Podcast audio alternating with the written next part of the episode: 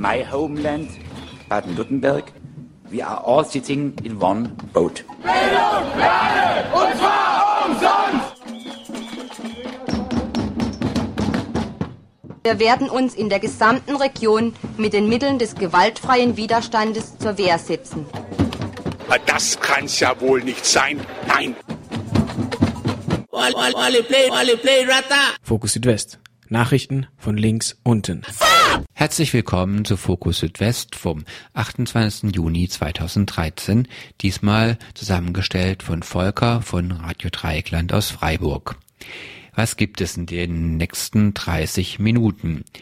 Wir haben einen Bericht vom Freiburger Gemeinderat, der ist deswegen aus meiner Sicht interessant, weil es darum geht, wie viel Wohnraum oder insgesamt wie viel Raum nimmt die Universität in dieser Stadt ein und gleichzeitig wird nochmal deutlich, dass es in dieser Stadt auf gar keinen Fall auch nur wenige Quadratmeter für Wagenleben geben kann. Ein anderer Beitrag meines Kollegen Konrad beschäftigt sich mit den neuen Diagnosekriterien für Psychiatrie. Das ist deswegen interessant, weil gerade auch letzte Woche im Landtag ein neues Psychiatriegesetz verabschiedet wurde. Da ging es nochmal um die Zwangsbehandlung und Zwangsbehandlungen setzen ja voraus, dass die Menschen, die sich da professionell beschäftigen, damit auch klare Diagnosekriterien haben, auf die dann sozusagen diese Regelungen auch angewandt werden können. Und wir werden in dem Beitrag hören, ob überhaupt diese Diagnosenkriterien in diesem Bereich so ja klar sind, wie das dann vom Konzept her auch sein soll. Und wir haben einen Beitrag zu einer Demonstration vom Samstag in Freiburg unter dem Motto Taksim ist überall, wurden hier noch einmal die Fragen die die Menschen in der Türkei aufgeworfen haben. Wem gehört die Stadt? Wem gehört der öffentliche Raum? Wie gehen wir mit Repression seitens des Staates und der Polizei um? Gestellt. Beginnen wollen wir aber mit einem Interview, das mein Kollege Mathieu mit meinem anderen Kollegen Michel geführt hat. Michel geht immer regelmäßig zu den Gemeinderatssitzungen, hat hier auch schon viel berichtet. Und diesmal war es besonders interessant, weil ja, gleich zu Beginn kam Mensch gar nicht in den Gemeinderatssaal hinein, weil da sicherten ein Gitter und auch Zivilpolizisten. Aber hören wir uns das Interview an. Zunächst mal muss man dazu wissen, man kam in das Rathaus gar nicht rein, weil es war ein Gittertor aufgebaut, äh, beziehungsweise das Gittertor war, da gibt's ja ein Gitter und es war verschl nicht verschlossen, aber geschlossen. Und warum? Drei Wagnerinnen hatten sich davor aufgebaut und haben Flugblätter verteilt, Aha. wo sie ihre Forderung, dass endlich mal ein städtischer Dialog mit ihnen stattfindet äh, und dass die Strafanzeigen gegen sie, weil sie vor zwei Wochen dort über Nacht genächtigt haben, zurückgenommen werden. Das kam dann ganz zum Schluss der Sitzung so ungefähr gegen halb acht auch nochmal auf die Tagesordnung. Aber wie das so für eine Stadtverwaltung sich gehört, wurde das Thema damit abgewischt. Die Nachfragen von Stadtrat Guzzoni, den Stadtrat äh, McCabe und dem Stadtrat Möller, dass man gesagt hat, ja, die Polizei hatte damals gesagt, wenn wir keine Strafanzeigen stellen, dann können sie auch die Zelte nicht vom Rathausplatz entfernen und von daher wurden die Strafanzeigen ge gestellt, mhm. weshalb sie bis jetzt immer noch aufrechterhalten worden sind. Mhm. Und, und was droht denn? Wie? Was droht denn? Hausfriedensbruch. Ich weiß nicht, ob das das Gericht auch noch verfolgen wird oder ob wegen Geringfügigkeit die Staatsanwaltschaft sowas einstellen wird. Aber so können sich wechselseitig Staatsorgane offensichtlich auch Beschäftigung verschaffen. Und das entscheidende politische Problem, nämlich, dass hier über Wagenplätze in dieser Stadt nicht diskutiert wird, seitdem das Reno geräumt worden ist und der Bedarf eigentlich riesengroß ist. Das wird drei Jahre schon. Ja, ja, ja zwei Jahre. Äh, der Bedarf eigentlich riesengroß ist. Äh, dieses Problem findet auch in dem gegenwärtigen selbst saturierten Stadtrat keine große äh, Aufmerksamkeit. Große Aufmerksamkeit fand dagegen über ja, äh, die Universität. Äh, die Universität vollkommen unabhängig von der Tagesordnung hatte jetzt hinter geschlossenen Türen der Stadtentwicklungsausschuss ja die Entwicklung des, äh, der Bebauung des Flughafengeländes äh, beraten, wo ja auch Institute, die eigentlich nicht zur Universität gehören, wie das Fraunhofer Institut, jetzt sich präsentieren müssen, als dass sie auch dort bauen dürfen. Möchten sie auch da? Ja, da genau, genau. Das MPI, das Materialprüfungsinstitut Institut. Und so kam dann der Rektor dort und hatten dann also einen grandiosen Auftritt äh, vor den Gemeinderäten und wie sich das in der modernen Wissenschaftspräsentation eben gehört, äh, kam dann auch der entsprechende Vertreter des äh, Max äh, Fraunhofer Institutes, des Materialprüfungsinstitutes, dann auch mit äh, wunderbaren Beispielen. Er überreichte dem Bürgermeister eine, äh, ein Gerät, das sie entwickelt hatten und wo er es anfasste, fing die Taschenlampe an zu leuchten. Aha, alles da war in alle, Gold also es war umgewandelt. richtig, alles, die Dunkelheit äh, hellte sich auf und der erste Bürgermeister, der diesmal die Sitzung leitete, war Dieter Salomon äh, zusammen mit Ministerpräsident Kretschmann in Israel weilt und deshalb auch die Tagesordnungspunkte heute äh, gestern gar nicht so relevant waren. Die relevanteren haben man dann auf den Juli geschoben, wo man dann wieder in einem großen Wusch die ganze Wohnungspolitik anhab, abhandeln will. Das äh, hat man äh, dann äh, äh, dazu äh, beurteilen. Was eigentlich bei dieser Präsentation mit einem dankbaren Gemeinderatspublikum, die Empore ist ja nicht so sehr besetzt, außer dass dort drei Zivilbeamte da waren wegen der Wegnerinnen-Aktion auf der Empore.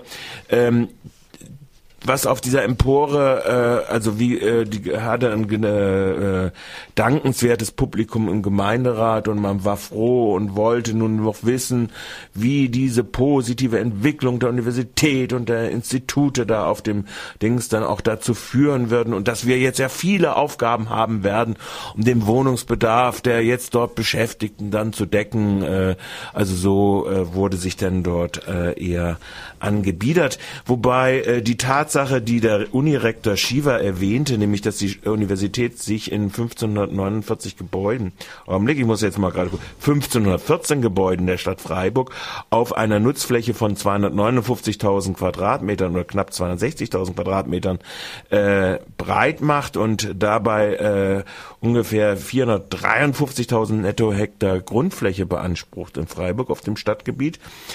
Aber die Tatsache, dass sie einer der größten Energieverschwender in Freiburg ist. Die Also Universität. Die Universität, weil sie tatsächlich schlecht gedämmte Gebäude hat, etc. Mhm. Äh, dies fand Annelies natürlich in diesem sehr geneigten Publikum Mhm. Das heißt- keine Aufmerksamkeit, ist klar. Also, 1540 Gebäude in Freiburg gehören die Universität. ja, werden von der Universität, ob sie gehören, ist eine andere Frage, aber genutzt, Genutzt, sagen wir mal so, okay. genutzt. Also in Nutzung sind das. Und ähm, nun ja. Äh, interessant war an diesem ähm, Vortrag aber trotzdem, dass fast alles praktisch mit Fremdmitteln gebaut wird. Auch ein sehr interessanter Faktor. Und äh, deshalb äh, ist man dann ja auch zutiefst persönlich betroffen, wenn Gemeinderäte es wagen zu kritisieren, dass zum Beispiel die Rüstungsforschung, die dort im äh, Ernst-Mach-Institut betrieben wird, dass dann die ganz betroffen sind, wo sie doch in Wirklichkeit immer mehr ihr zivilen Auftragsniveau ausdehnen und äh, das ist natürlich, äh, wenn sie dann die Bundeswehrpolitik oder die Bundeswehr verteidigen, mit besserer äh, Militärausrüstung äh, und abgestimmt mit der Politik, dass man dann doch sehr betrübt ist, dass da aus dem Gemeinderat da solche Kritiken da kommen. Und da wurde auch schon richtig, richtig, Vaterlandsverräter wurde da schon halbwegs so gerufen. Nicht mit dem Ausdruck, aber so ungefähr.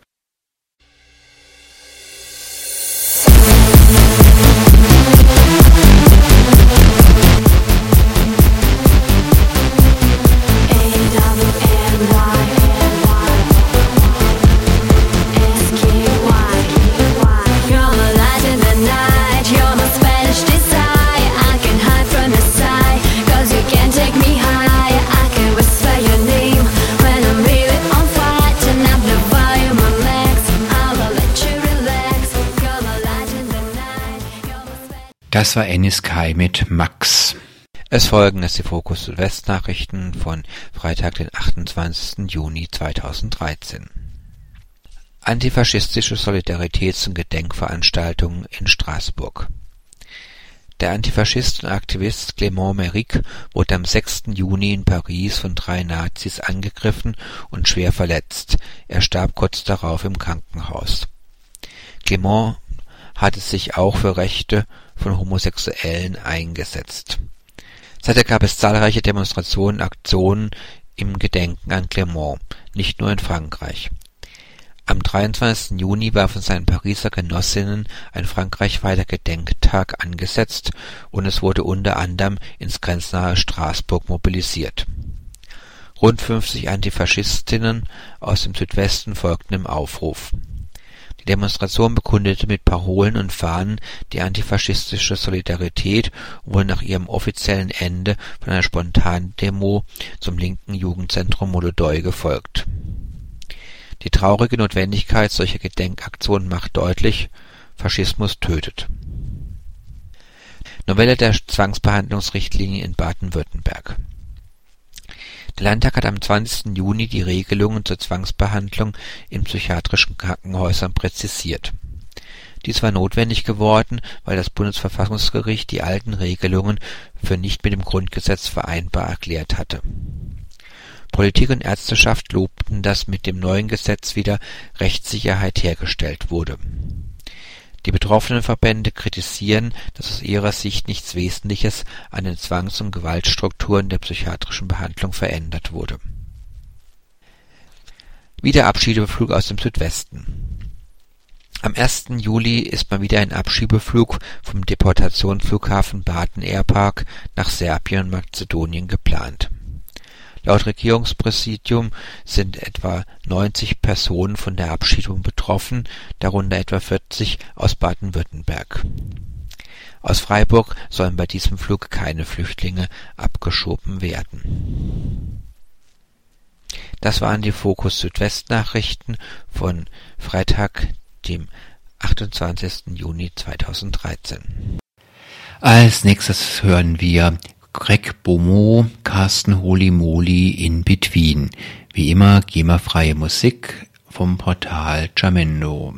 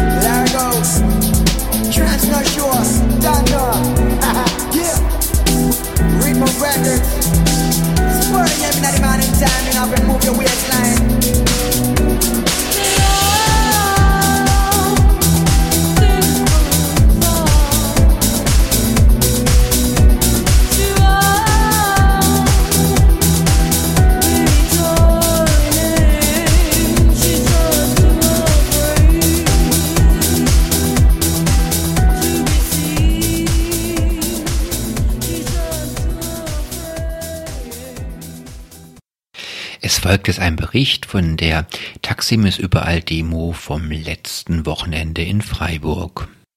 Trotz des schönen und lauen Sommerabends kamen am Samstag knapp 200 Menschen auf den Augustinerplatz in Freiburg zusammen, um sich mit den emanzipatorischen Teilen der Bewegung in der Türkei zu solidarisieren. Darüber hinaus ging es auch darum, darauf hinzuweisen, dass Leute, die aktiv werden, um für ihre Selbstbestimmung und für ein besseres Leben eintreten, überall zu spüren bekommen, dass ihr Engagement von Seiten des Staates mit Gewalt beantwortet wird. Mit Parolen wie Überall ist Taksim, überall ist Widerstand wurde versucht, hier in der BRD auf die Bewegungen und die Repressionen in der Türkei aufmerksam zu machen und gleichzeitig zum Ausdruck zu bringen, dass es auch hier genügend Gründe gibt, auf die Straße zu gehen. Wir sind jetzt live verbunden mit Daniel vom Sozialistisch-Demokratischen Studierendenverband hier in Freiburg und von der Linken. Hallo Daniel. Hey Sebastian. Du warst vor Ort äh, vor dem Hintergrund der massiven Repressionen, denen Protestierende allen Ortes ausgesetzt sind, würde Mensch ja fast damit rechnen, dass sich sowas wie Resignation einstellen würde. War davon etwas zu spüren? Nee, davon war nichts zu spüren. Ich würde sogar ähm, im Gegenteil sagen, dass es eher ein Ansporn ist für Leute wie mich oder beziehungsweise für politisch aktive Leute, sich da nicht kleinkriegen zu lassen. Das heißt, es war ein lauter, bunter Protest und keine reine Wutdemo. Nein, auf gar keinen Fall. Ähm, es war nicht so laut, wie man sich hätte wünschen können, weil es nicht so groß war. Aber es war auf jeden Fall gut und da war jetzt nie, keine Aggression in der Luft von unserer Seite aus, sondern man hat da sehr besonnen reagiert und äh, versucht, ja, inhaltlich halt vorzugehen. Ne? Das, du hast es ja angesprochen, überall ist Taksim, überall ist Widerstand. Das ist ein wichtiges Anliegen und das wollten wir halt nach draußen tragen und Aufmerksamkeit erringen. Auf die Media ist dann auch zu lesen, die Demo verzichtete dabei durch ihr buntes Auftreten auf eine abschreckende Außenwirkung. War das eine bewusste Entscheidung im Vorfeld oder hat sich das eher so ergeben? Also ich würde sagen, ich glaube, dass sich das eher so ergeben hat.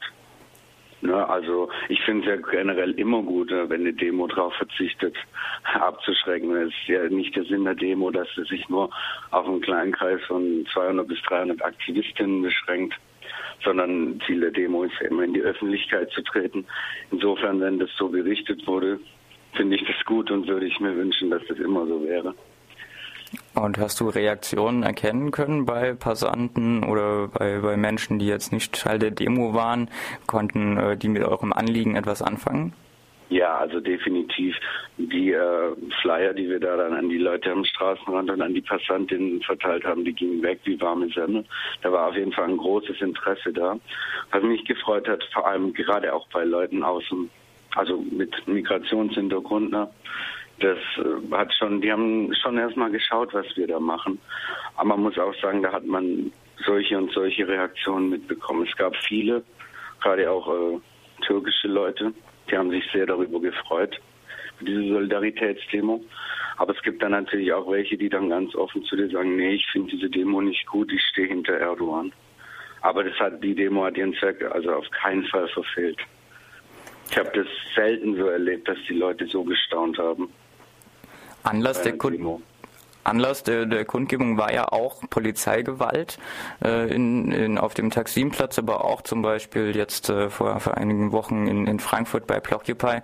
Könntest du denn irgendwie besonderes Verhalten der anwesenden Polizei beobachten? War die irgendwie besonders sensibilisiert? Hm, ich hatte schon den Eindruck, dass sie sich gut überlegen, was sie machen. Also nicht, weil sie jetzt auf einmal geläutert sind oder so, aber die Polizei und der Einsatz damals im Blockupy, die standen ja massiv, also in Kritik der, in der Öffentlichkeit.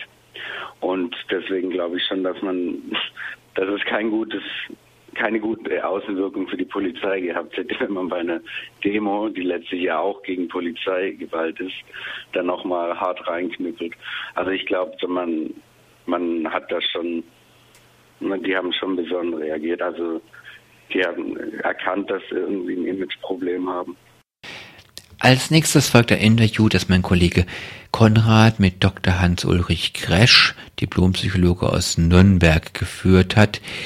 Dieser setzt sich damit auseinander, wie sinnvoll und sicher denn die Diagnosekriterien, die jetzt im Mai 2013 neu aufgelegt wurden, eigentlich sind. Es gibt eine neue Bibel, das heißt zumindest eine neue Bibel für die Psychiatrie, DSM genannt, eine Zusammenstellung der psychischen Krankheiten. Und einer, der unter anderem aus dieser Bibel liest oder sie zumindest kritisch beäugt, ist Hans Ulrich Gresch aus Nürnberg. Guten Tag. Guten Tag. Ich habe gerade eben das angekündigt, es gibt eine neue Bibel, das heißt hier DSM, das Neue und das Alte Testament, zumindest das kennen wir gut. Aber was ist überhaupt dieses DSM? Nun ja, das ist die fünfte Version, äh, die jetzt herausgekommen ist, äh, eines diagnostischen Systems der Psychiatrie, mit der man äh, psychische Krankheiten, sogenannte psychische Krankheiten klassifiziert. Und dieses DSM ist in die Kritik geraten, heftig sogar auch von Psychiatern wird es kritisch beäugt, weil man diesem System vorwirft, es würde psychische Krankheiten nach Belieben ausweiten und dadurch immer mehr normales Verhalten äh, pathologisieren und zum äh, krankhaften Verhalten erklären. Äh, und äh, es wird dann auch vermutet, äh, dass die Gründe dafür darin liegen, dass doch eine ganz große Zahl der Psychiater, die daran beteiligt waren, auch ganz enge Beziehungen zur Pharmaindustrie haben. Das ist alles mehr oder weniger vage und äh, äh, die Pharmaindustrie hat natürlich ein großes Interesse an solchen Diagnosen, denn die Diagnose spielt ja in der Medizin die entscheidende Rolle. Das ist der Dreh- und Angelpunkt. Ohne Diagnose zahlt keine Krankenkasse. DSM Nummer 5, die Kirche kam mit zwei aus, dem Alten und dem Neuen Testament. Äh, was für eine Auswirkung wird dieses DSM Nummer 5 haben? Wer richtet sich denn überhaupt danach? Äh, das ist die maßgebliche äh, diagnostische äh, Schema, äh, das maßgebliche diagnostische Schema für die amerikanischen Psychiater, die es in einigen englischsprachigen Ländern auch angewendet wird. Bei uns in Deutschland richtet man sich nach dem ICD, dem psychiatrischen Teil der ICD, aber das stimmt weitgehend überein. Und die, das DSM hat im Grunde eine Leitfunktion für alle Klassifikationssysteme auf dieser Welt, weil äh, dort äh, das meiste Geld für die Forschung ausgegeben wird und äh, die internationale Psychiatrie sich äh, doch ganz erheblich auch am DSM orientiert. Jetzt ist das DSM in die Kritik geraten, das heißt praktisch das Hauptbuch, von dem die anderen abschreiben, beziehungsweise nach dem sich andere natürlich auch ausrichten. Äh, worauf basiert denn diese Kritik? Ich habe da gehört, wenn man ein bisschen länger traurig ist, ist man bereits irre beziehungsweise behandlungsfähig. Sie sprechen schon einen wichtigen Aspekt an, das ist die Willkürlichkeit dieser Diagnosen. Da ist jemand sehr traurig, da ist jemand hat fürchterliche Angst, da hat jemand Ideen, ja, die keiner glauben will, da sieht jemand irgendwelche äh, grünen Männlein, ja, die andere nicht sehen oder hört Stimmen, ja, die sonst niemand hört. All diese Dinge, die gibt es ja. Das sind Phänomene. Und in dem Augenblick, wo man sagt, das seien Symptome, setzt man voraus, dass dabei irgendwelche Krankheiten dafür verantwortlich sind. Und wenn man das voraussetzt, und das tut das DSM und die anderen Klassifikationssysteme ja, dann muss man auch irgendwie nachweisen, dass diese Diagnosen tatsächlich in der realen Welt auch irgendwelchen Krankheiten entsprechen. Und jetzt kommt ein ganz wichtiger Begriff ins Spiel, das ist die sogenannte Validität. Das ist ein statistisches Maß, mit dem gemessen wird, wie sehr ein diagnostisches Verfahren tatsächlich mit der Wirklichkeit übereinstimmt.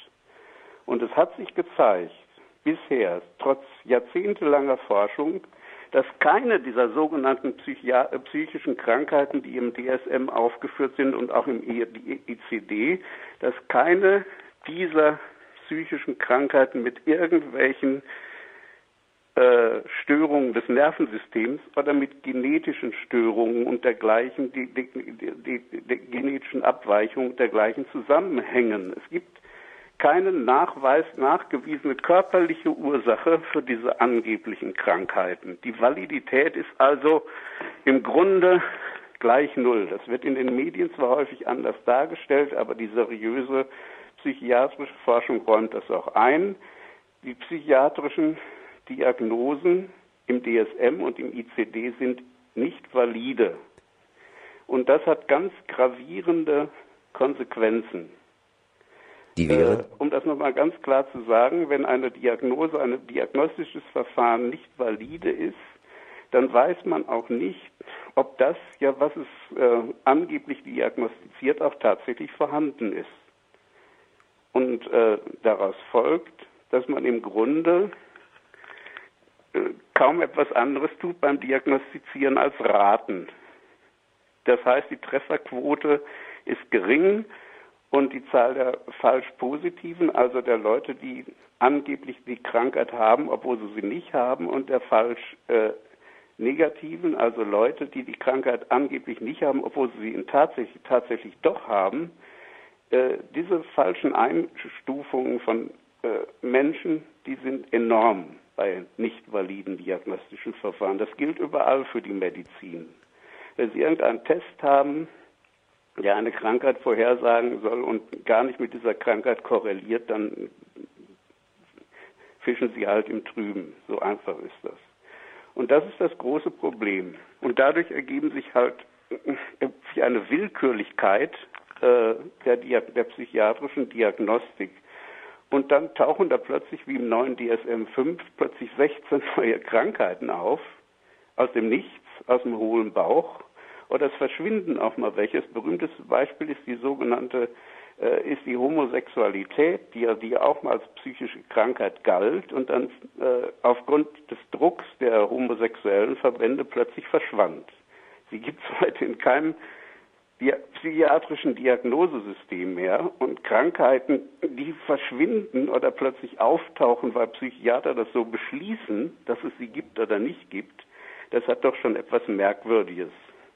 Und das ist eigentlich der Kern des Problems. Ja, das heißt, ist das Kern des Problems. Ich merke schon, das ist eine ziemlich trübe Geschichte. Wenn man jetzt irgendwie so im Trüben ja schwimmt oder im Nebel läuft, dann läuft man langsam. Was kann man dann überhaupt machen? Ich meine, das ist eine Wissenschaft oder es heißt zumindest, dass es eine Wissenschaft ist. Was kann das überhaupt leisten? Was kann man überhaupt in dem Bereich tun? Ja, zunächst die Wissenschaftlichkeit muss an, angesichts dieses Sachstandes doch bezweifelt werden, denn eine valide Diagnostik, ja valide Begriffe, ja sind das A und O jeder Wissenschaft, zumindest jeder empirischen Wissenschaft, die sich also darum bemüht, ja auch quantitativ Wirklichkeit zu erfassen. Und das sollte eine medizinische Disziplin natürlich tun. Äh, ja, das Problem ist äh, in der Tat ein gravierendes, denn die Menschen, die wirklich heftigst darunter leiden, ja, unter ihren Lebensproblemen, ja, die tatsächlich ja nicht mehr ein- und auswissen, ja, und aus ihrem schwarzen Loch nicht mehr herauskommen beispielsweise, oder die tatsächlich äh, irgendwelche Ideen haben, ja, die sich verfolgt fühlen, all das diese Menschen gibt es ja. Was soll man also mit ihnen tun? Und die britischen Psychologen, die, äh, der Berufsverband der britischen Psychologen äh, hat ganz klar gesagt, ja, hat dieses DSM-5 und die Debatte um dieses Manual zum Anlass genommen, um zu sagen, wir brauchen diese psychiatrischen Diagnosen nicht, um helfen zu können. Wir brauchen auch nicht dieses medizinische Krankheitsbild der sogenannten psychischen Krankheiten. All das ja, ist völlig unwissenschaftlich äh, und äh, bringt gar nicht weiter für den einzelnen Menschen, dem geholfen werden soll, bringt das überhaupt nichts, ob man den Schizophren oder sonst was nennt, sondern der einzelne Mensch hat ganz konkrete Probleme. Die sind von jedem, von Mensch zu Mensch natürlich verschieden, weil keine Lebenssituation wirklich der anderen gleicht. Genau darauf müssen wir uns konzentrieren. Das müssen wir sehr gründlich erfassen, nicht nur in einem Schlüssel äh, in einem Kürzel oder äh, in einem Wort, in einem Begriff, ja, der möglichst wissenschaftlich klingt, sondern da müssen wir uns konkret darauf einlassen, was, was ist mit dem eigentlich los, ja, worunter leidet er, äh, was sieht er selbst als Ausweg an, wo will er denn hin? Und äh, anstelle einer solchen psychiatrischen Diagnose würde dann eine wirkliche Analyse der Lebenssituation treten. Und davon ausgehend würde man dann keine medizinischen, das hat ja mit Medizin nichts zu tun, konkrete Hilfen entwickeln. Vor allen Dingen auch solche, die die Selbsthilfe stärken äh, und die den Menschen helfen, ja mit seinen eigenen Problemen in Zukunft ja aus eigener Kraft zurechtzukommen und ohne, ohne dass einen jemand ans Händchen nimmt. Äh, das alles sind Dinge, für die kein Mensch ein medizinisches Krankheitsbild braucht, ja, und irgendwelche psychiatrischen Theorien, die dir alle nicht stimmen. So Hans-Ulrich Gresch zum Thema DSM und Validität. Eine Zusammenstellung hier der psychischen Krankheiten im DSM Nummer 5 im Grunde genommen überflüssig. Ich danke mal für dieses Gespräch. Das war Fokus Südwest vom 28. Juni 2013, zusammengestellt und am Mikrofon von Volker von Radio Dreieckland aus Freiburg.